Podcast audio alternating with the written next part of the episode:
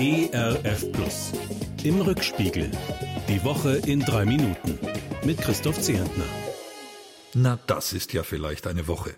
Angela Merkel nutzt den Freiraum vor EU-Gipfel und Sommerpause zur Audienz. Im prächtigen Schloss Herrn-Chiemsee trifft sie den bayerischen Sonnenkönig, Verzeihung, den bayerischen Ministerpräsidenten Markus Söder.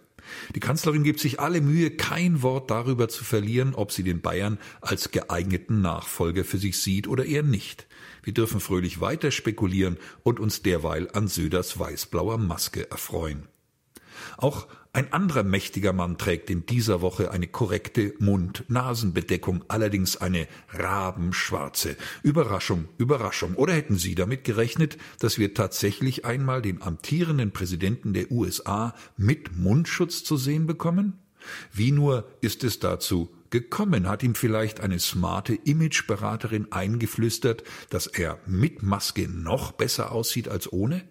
Oder sind die Bilder von Donald Trump mit Maske nur Fakes? Oder hat Trump sich still und heimlich von den ungeschönten Fakten überzeugen lassen? Hoffen wir gemeinsam, dass sich in Amerika und im Rest der Welt die Vernunft durchsetzt. Denn die Hiobsbotschaften in Sachen Corona und Folgen sind diese Woche zahlreich. Japan, Indien, Lateinamerika, Südafrika, Israel, Luxemburg, Katalonien, überall explodieren die Zahlen der Neuinfektionen ein echter Grund zur Sorge. Für Christen ein echter Grund zum Gebet, denn auf die Ansteckung vieler Menschen folgen, wie das Amen in der Kirche, wirtschaftliche Talfahrt, Arbeitslosigkeit, Elend, Hunger. In vielen sehr armen Ländern hat diese furchtbare Kettenreaktion längst begonnen. Wir sollten sie im Blick haben, für sie beten, in unserem Rahmen helfen. Wer jetzt noch auf Ballermann macht oder das Virus verharmlost, der hat die traurige Realität nicht erkannt. Traurige Realität ist auch, was wir in dieser Woche aus Polen erfahren. Denkbar knapp wird dort Präsident Duda wiedergewählt, fast die Hälfte seiner Landsleute aber wollte ihn unbedingt loshaben. Der Wahlkampf geriet zur Schlammschlacht und nach dem Stimmenpatt ist klar, die Gräben werden tiefer, die Fronten härter. Wie in Polen scheint das ja leider gerade für viele andere Länder der Welt auch zu gelten. Die Zerrissenheit nimmt zu, Meinungsunterschiede geraten zu heftigen Konflikten.